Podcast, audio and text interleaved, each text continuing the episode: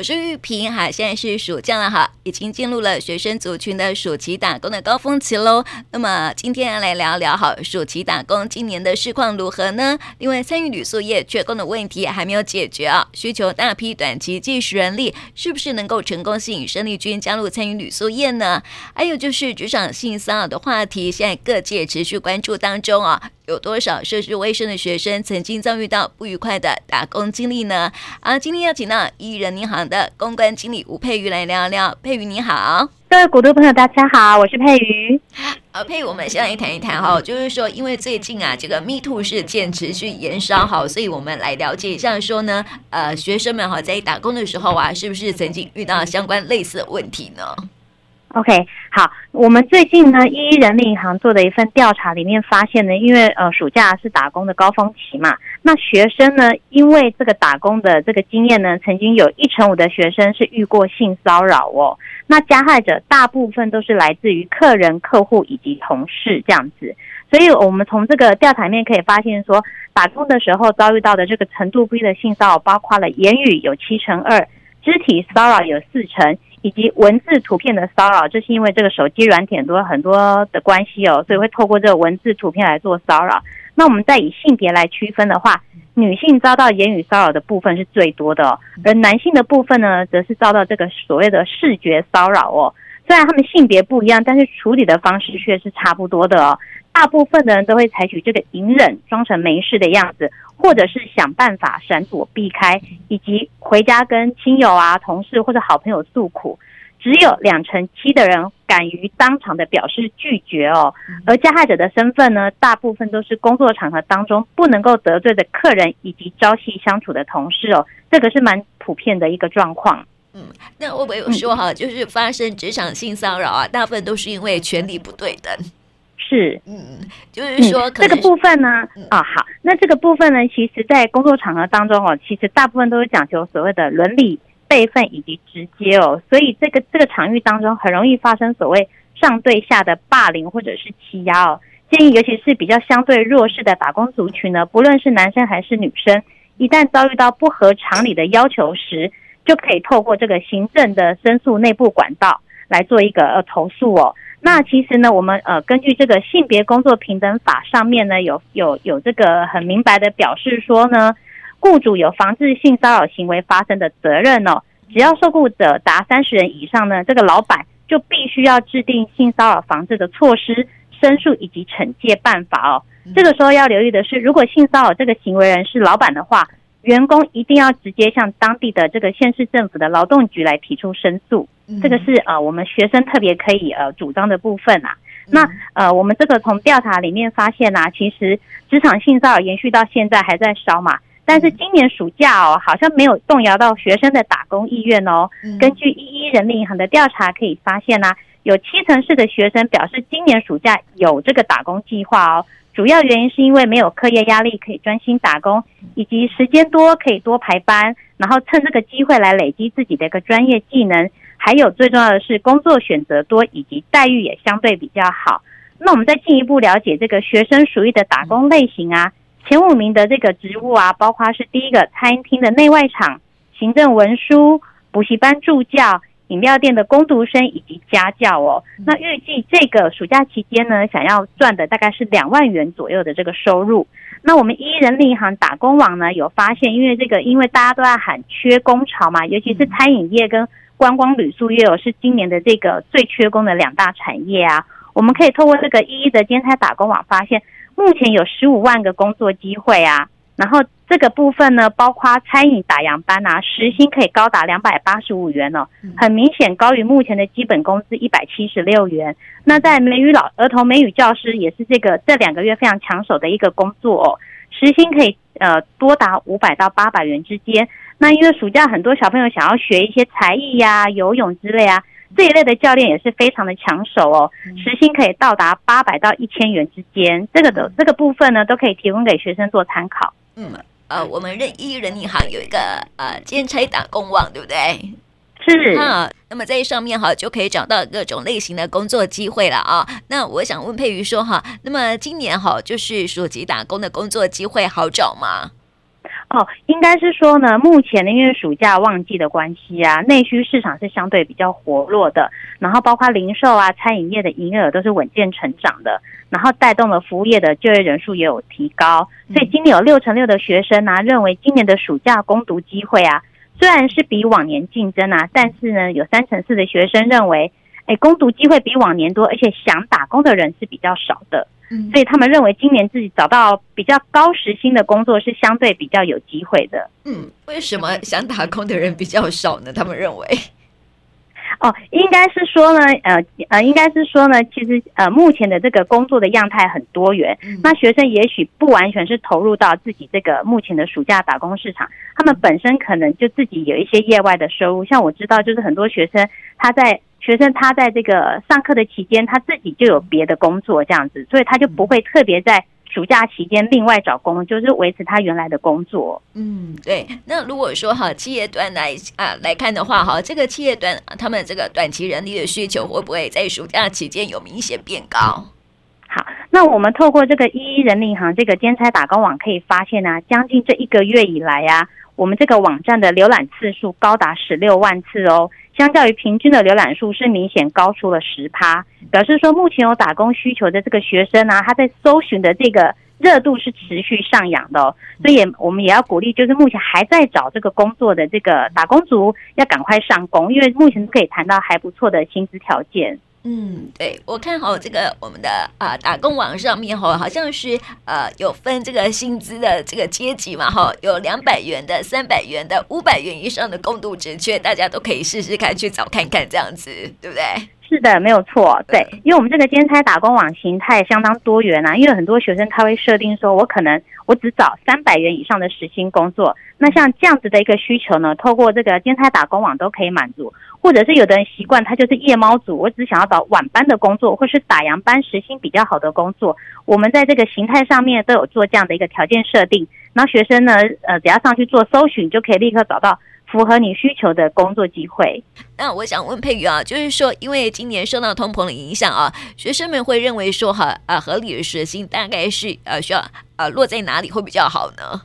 嗯。因为啊，就是我们最近有发现这个主计处的调查，其实啊，很多的这个薪资啊都被通膨给吃掉了，这个这个是蛮明显的哦。所以呃，透过这样的影响呢，学生普遍认为目前的时薪一百七十六元其实是不太够的哦。他们认为比较合理的时薪应该调整到一百九十三元，相当于将近两百元哦，会比较能够符合这个目前的生活水准哦。这样子明显是高出了十七元左右。那目前呢，这个求才若渴的餐饮礼业啊，也建议业者以这样的续薪标准来征才，会比较快找到你需要的人。那另外想要问佩瑜说哈，有不少学生会想要利用暑假期间到国外去打工留学，或是打工换宿啊，来获得宝贵的工作经验啊，来为履历来加分啊。那么，但是因为去年哈发生了台版柬埔寨案子，就是呃遇到人口贩子的案件啊，所以呢，前往海外求职是不是有什么要需要注意的呢？OK，好，那我觉得最重要的还是就是你要确认这个工作是不是合法的，所以我建议求职者一定要透过人力银行找工作，因为基本上他在上面的职缺相对是比较有保障的，因为现在社群平台非常的多，然后这些不法的工作机会可能就会透过这些平台上面做招揽，然后强调不用经验、高薪这些求职讯息，很明显的就是跟你自己的条件虽然不吻合，但是他用高薪来吸引你。这个就是一个陷阱。那我们是建议学生说，如果你想要去海外工作的话，一定要先去透过这个企业的官方网站，或者是呃其他的评价来观察这个职缺是不是安全的。然后第二个部分呢、啊，不要轻易提供很敏感的个人的身份资讯，像是你的银行账号、你的身份证号等等。因为一般来说，合理的这个雇主啊，他会在你已经签订就是工作契约之后，才会索取你的相关资讯。这样子，然后例如啊，有些他不法的一些机构，他会要求说，哦，你必须先付一笔费用，我必须要帮你做一些代办啊、签证费啊等等啊，哦，他要你提前先付钱，这个其实都是陷阱，特别提醒学生要留意。那我认为呢，如果学生真的很想要到海外打工的话，可以参考呃劳动力发展署的国人海外就业资讯的网站，下面的上面的资讯其实都还蛮值得参考的。嗯，好，就是呃，到海外打工去哈，还是要透过呃，透过合法的管道哈，譬如说这个呃，人民银行啊来找工作哈，然后也要多啊、呃、多加提高警觉，避免啊啊、呃、造成了这个呃被骗到国外去的一个人口贩卖的一个状况啊啊，那呃最后那我补我补充一下下哈。嗯就是呢，我可以举一个例子哦，就是我们就是最近认识一个女生哦，她呢就是外形很靓丽，然后她想要找很多打工的机会，于是呢，她透过她最熟悉的这个社群平台，哎，发现有有一个人在上面贴一个 case 说，哎，其实就是打工两天可以赚五千元的收入，那只是发传单而已。然后她到了这个暗场之后呢，她规定说，哦，你要穿，她就这个雇主呢就拿出了她这个背心短裤，就说，哦。今天的工作服就是这一套，然后你就是发传单，因为时薪很高，所以他当下也没有退路，所以他就决定硬着头皮上。然后在发传单的时候呢，这个雇主呢，他会借机的贴在他耳边说话，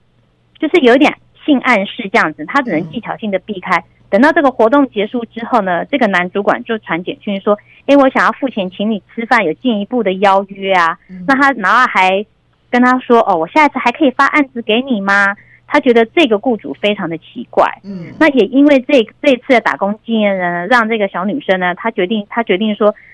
在社群上面工作，其实有很高的机会呢，其实都还蛮雷的，嗯，对，所以提醒小女生、小男生也都要也都要特别留意社群平台工作呢。其实是还蛮危险的，对啊，可是好像很多的这个年轻人都用社群平台找工作哈，就是说脸书啊，或者是 IG 啊这些，我觉得都还蛮真的还蛮危险的哈，像是那个人口贩子也是这样子哈，对不对？然后还有这个，因为你你很难去求证说这个工作内容到底是真的还是假的，有点碰运气的成分。嗯，其实对于涉世未深的学生来说，你很难第一时间去判断说到底是真的假的。那即使你到了现场之后呢？很多状况是你没有办法用你的社会经验去应付的。其实这也是他们这些不法分子想要透过社群平台找学生比较容易下手的主要原因。嗯，可是哈，怎么样去防范呢？也就是说，学生很容易就是上 IG、上脸书就可以找工作，这怎么去防范他呢？除了这个宣导之外，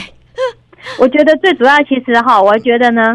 天下没有白吃的午餐呐、啊！我觉得你要拿那么高的时薪，其实你就要小心说，其实它可能潜藏风险。嗯，所以我觉得合理的薪资，你可以比如说你接到一个呃游泳教练的工作好了，你可以去 Google 一下，哎，游泳教练目前的工作行情大概是落在什么区间？如果他给的过高了，你可能就要特别小心。嗯，对。那我想问佩瑜，就是说，因为现在这个呃性骚事件，怎么样去防范？就是说，这个如果遇到哈这个职场性骚问题啊，你觉得该怎么处理？然后就是说，呃，刚刚也谈了一些的部分哈，或者是说该怎么样去预防它，或者是说呃后续哈有什么样的一个处理作为呢？我觉得第一个呢，你遇到状况的时候呢。我觉得，因为只有两成七的人他敢于当场的拒绝，那我相信大部分的人都是会被吓傻的。嗯，那我觉得呢，基本上呢，呃，你要先确认一下你那个环境是安全的吗？是公开场合吗？如果你是在一个比较隐秘、只有一堆的环境的时候，你就要想办法脱逃，就是不要去激怒他，这个是一个部分。对，然后我觉得，呃，因为当事人呢，可能他在这个事后呢，会有一些。心理的害怕，或者是会有一些呃受伤，我觉得就是这个时候呢，就要寻求比较专业的咨询跟协助，才能够走出来。因为有的人可能觉得说，我可能跟朋友诉苦或发发文，我就疏解完了，这件事就结束了。嗯，那有的人会觉得，因为这样子一直让自己的身心陷在这个自我厌恶的循环当中。我认为这个没有所谓的对错，我觉得应该是说，让旁边的朋友啊。呃，同事从陪伴和练习中，让这个当事人慢慢长出可以面对的力量。嗯，我觉得这个是比较重要的。那加上现在很多的一些公部门的资讯啊、资源都有进来，我觉得像比如说，如果你是听呃听语障的朋友，或是不便言谈的朋友，可以传简讯到一一三，利用这个线上咨询保护专线跟专业人员做联系。然后这个呢，就是专门透过这个呃，或者是透过这个政府的社会局处。他们都可以做一些协助跟帮忙。嗯，对，所以说哈，这个呃性骚事件哈，还是要勇敢的说出来哈，不能够傻傻的吞下去。呃，这样子哈，可能会让自己身心都受到一些伤害哈。如果遇到职场性骚呢，还是要赶快寻求一些协助会比较好。是没有错，对，嗯、还是啊，要提醒大家注意的就是哈，这个暑期打工啊，呃，每一年都会有一些打工诈骗的问题了哈，所以呢，提醒学生们在寻求啊打工机会的时候呢，还是要寻求专业的平台，那合法的平台来寻找工作机会了哦。那么我们一人银行呢，就是一个很好的选择。那么在啊。呃今年我们还新增了一些的呃，就是呃，应该是说有一些工具啦，好，所以大家可以上网去试试看，然后寻找这个合法的打工机会，才可以保障自己能够有合法的打工权益哦。还要提醒大家多注意喽。那么今天呢，就谢谢佩瑜来到我们节目当中，谢谢你，谢谢玉萍，谢谢古都朋友。